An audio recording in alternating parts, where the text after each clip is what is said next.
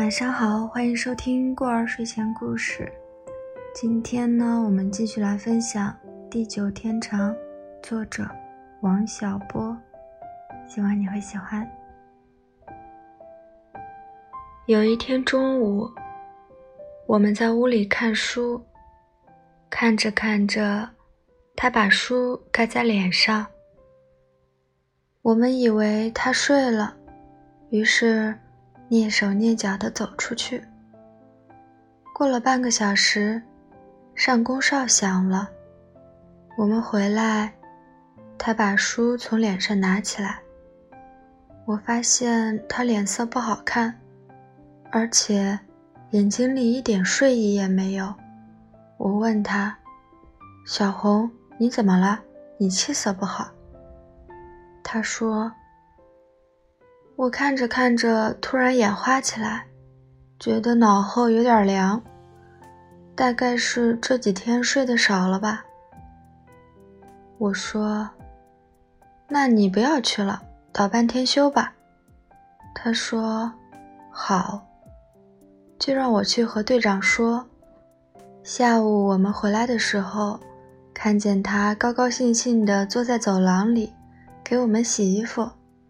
还说：“你们到屋里去看看。”我们进屋一看，他把屋里的布置改了，还把我们的一切破鞋烂袜子全找了出来，可以利用的全洗干净补好了，屋里也干净的出奇。他悄悄地跟了进来，像小孩子一样欢喜地说：“我干得棒吧？”我说：“很棒。”你睡了没有？他笑着说：“睡了一个小时，然后我起来干活。”大旭说：“你该多睡会儿，等我们回来一块儿动手，那要快多了。你好了没有？”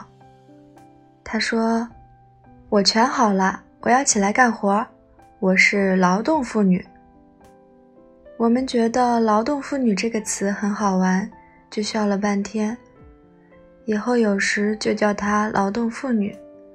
可是当天晚上她又不好，说是眼花、头痛。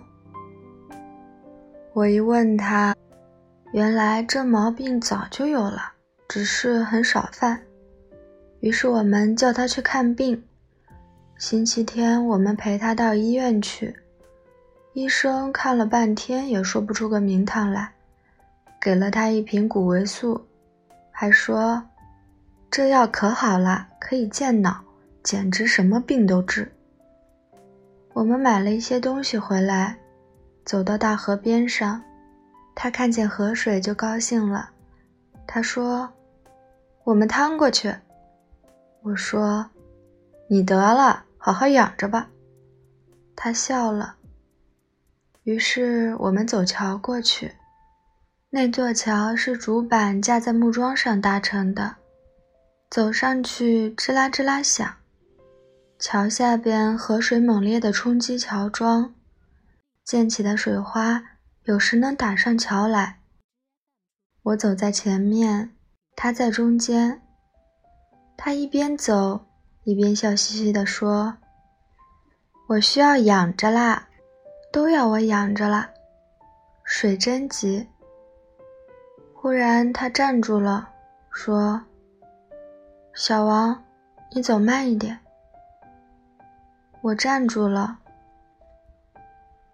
他妥妥的走了几步，一把抓住我肩头的衣服，抓得紧极了。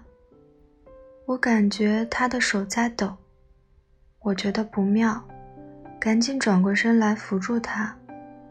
我看见他闭着眼睛。脸上的神情又痛苦又恐慌，我吓坏了，对他说：“你怎么啦？是不是晕水了？你睁开眼往远处看。人走在急流的桥上，或者淌很急的水，如果你死盯住下面的浪花，有时会晕水。这时你就会觉得你在慢慢的朝水里倒去。这个桥很窄。”桥上也没有扶手，有时可以看见在桥头的人晕水，趴下爬过去。我才来时也晕过一次，所以我问他是不是晕水了。这时大雪从后面赶上来，我俩扶住他，他像一片树叶一样缩缩的抖。他说：“我头疼，我一点也看不见了。你们快带我离开这桥，我害怕呀，我怕。”他流了眼泪，我们赶紧把他抬起来。他用双手抱起头哭起来。过了桥，我们把他放下，他躺在草地上，抱着头，小声哭着说。我头疼的凶，刚才过河的时候，突然眼就花了，眼前成了一大片白茫茫的雾，接着就头痛。你们快带我回家，我在这儿害怕，我心里慌。我赶快抱起他往家里跑，他一路上抱着头，有时他又紧抱着我，把头紧贴在我胸前。他不仅痛苦，而且恐惧。看见他跟痛苦与恐惧搏斗，我们都吓坏了。半路上，大许替换了我。他一察觉换了人，就恐慌地叫起来：“你是谁？你说一句话。”大许说：“是我，小红，是我。”他就放了心，又把头贴在大许胸前。我们急如风火地搬回家，把它放在床上。我奔出去找卫生员，我一拉门，他就恐慌地叫：“你们别都走了呀！”大许说：“我在呢，我在呢。”他握住他的手，他才安静下来。我把卫生员找来，他根本就没问是什么病，就给他打了一针止痛针。小红一会儿就不太痛了，后来她睡了，我们给她打来了饭，可是我们自己却没有吃什么。天很快就黑了，我们给她把蚊帐放下来，在窗上点起了煤油灯。我们又害怕空气太坏，把前后窗户全打开了。我和大徐全坐在床上，谁也没有睡。这真是凄惨的一夜，我们谁也没说话。窗前经常有黑影晃动，我也没去管它。后来才知道，和邢红住在一起的女生发现他没回去睡，就悄悄地叫起几个人来准备捉奸。他们准备灯一灭就冲进来，可是灯一直没灭，他们也就没敢来。谢天谢地，他们没来。他们要是闯进来，很难想象我和大许会做出什么举动。我们窗台上放了一把平时用来杀鸡、切菜的杀猪刀，当时我们肯定会想起来用它。要是出了这种事，后果对大家都是不可想象的。到天快亮的时候，小红醒了。他在蚊帐里说：“小王、大许，你们都没睡呀？”我们走过去问他：“你好一点没有？”他笑着说：“好一点，我简直是全好了。我要回去睡了。”我们说：“你别走了，就在这儿好好睡吧，天马上就要亮了。你到底是怎么了？”他说。过河的时候，头猛然疼起来了。我猜这是一种神经性的毛病，没什么大不了。你们别怕。我不信，说恐怕没你说的那么轻巧。你说害怕，那是怎么了？他好半天不说话，后来说头疼的时候，我心里特别慌，也不知为什么。他不好意思地笑了一声，然后说：“我有一种不好的预感，不说了，不说了。”我说：“为什么不说？你的病可能很重，告诉我们到底是怎么回事。”他接下去说，说着说着，声音忧郁起来。我感到疼痛不是从外面来的，是从里边来的，也可能是遗传的吧。你别吓唬我了，人家自己就够害怕的了。我们都不作声了。后来大许说：“你应该去看病，要争取到外边去看，一定要把病根弄明白，一定要。”他说：“没那么厉害，也许是小毛病，干嘛兴师动众？我要去看病，你们要陪着我，我不去。”我们说非去不可，不然我们不放心。后来他就答应了，不过说他不要我们陪着去。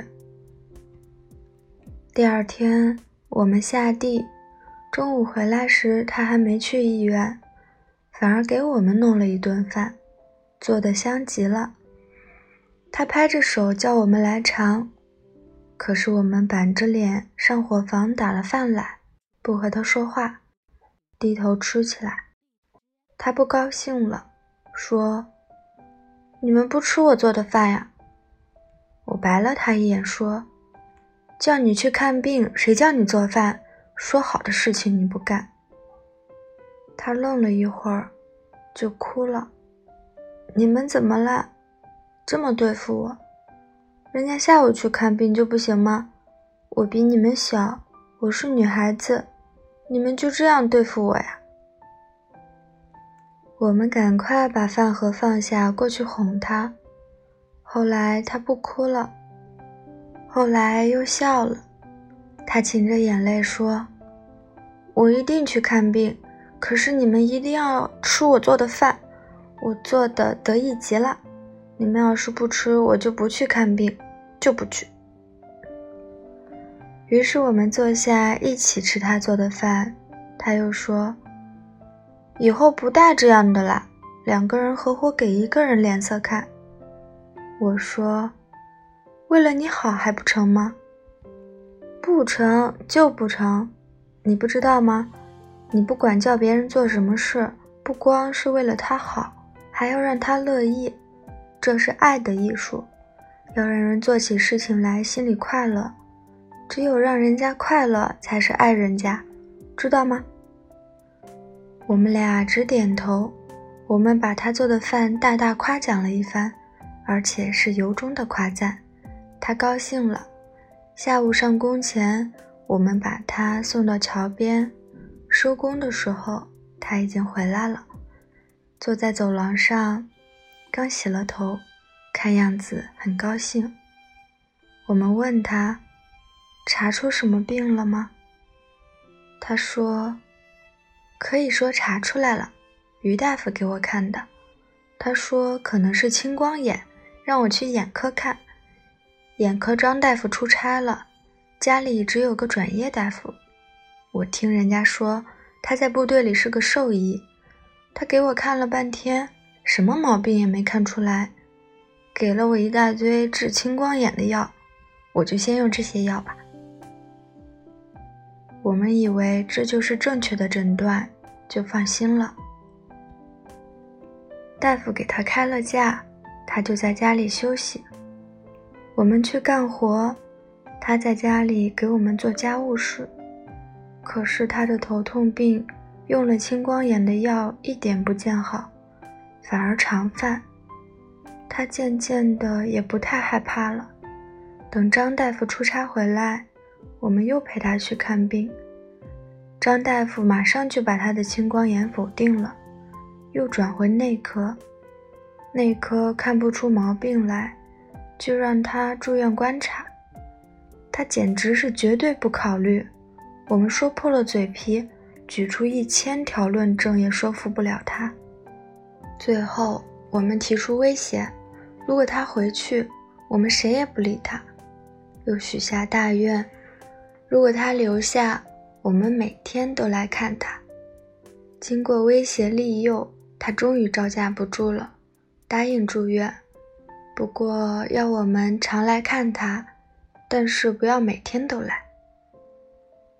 我们留下他回去了。每天下工，我们收拾一下，就到医院去看他。我们那儿到医院有八里路，四十分钟可以走到。他看见我们很高兴，有时还到路上迎接我们。有时下午他就溜回来，在家里等我们，做好了饭，躺在我床上看书。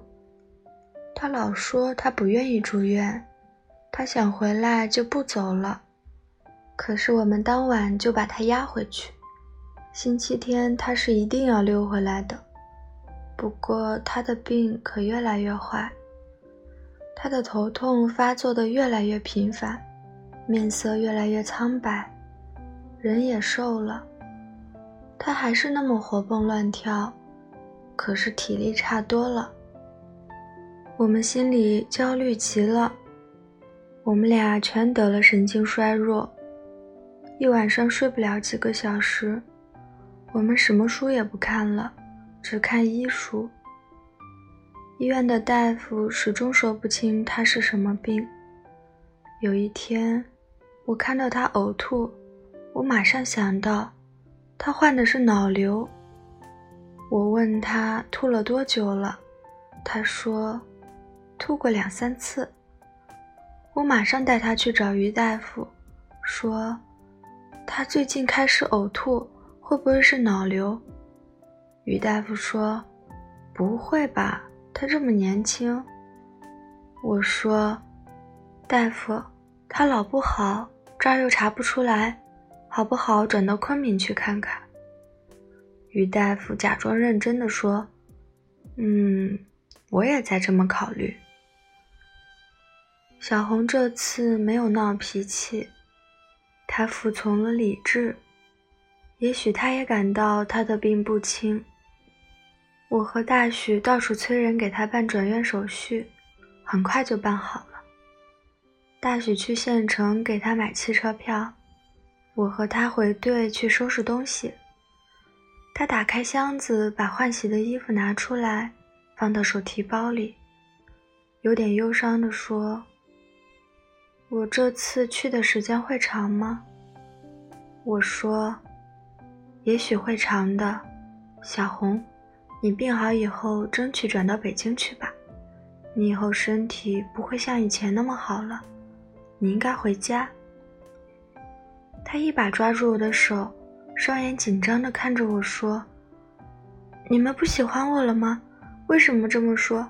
为什么要我离开？”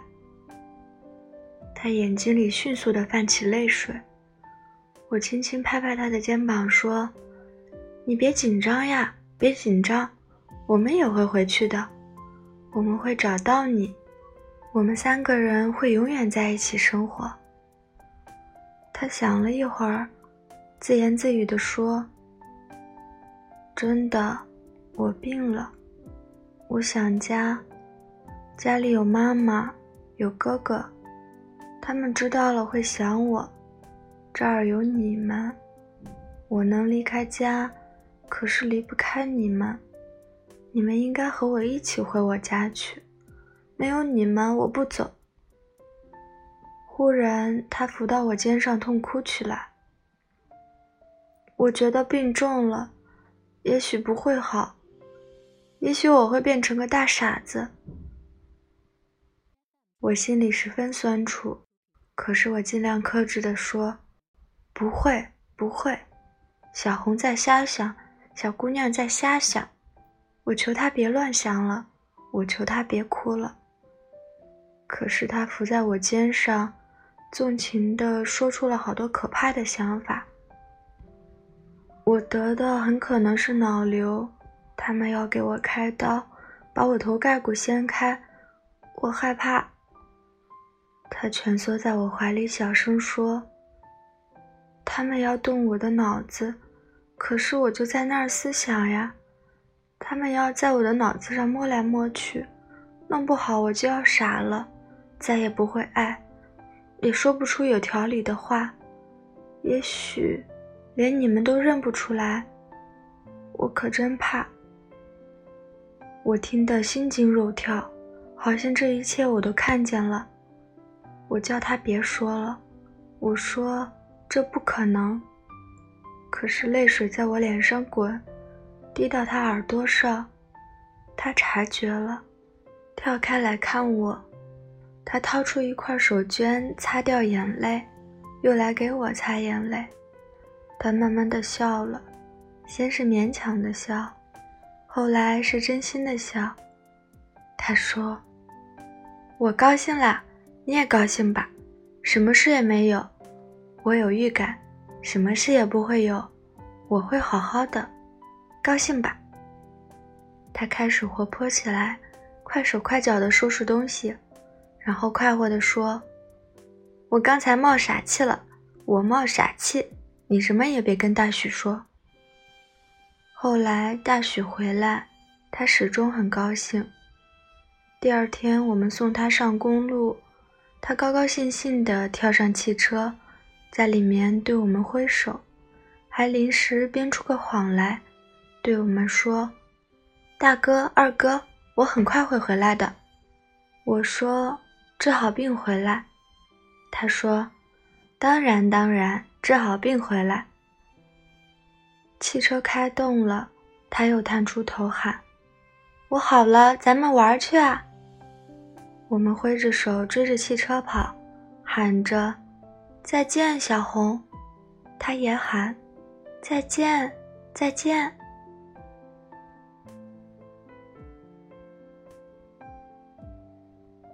好啦，这一部分的更新呢，就先到这里吧。我们下期节目再见，晚安。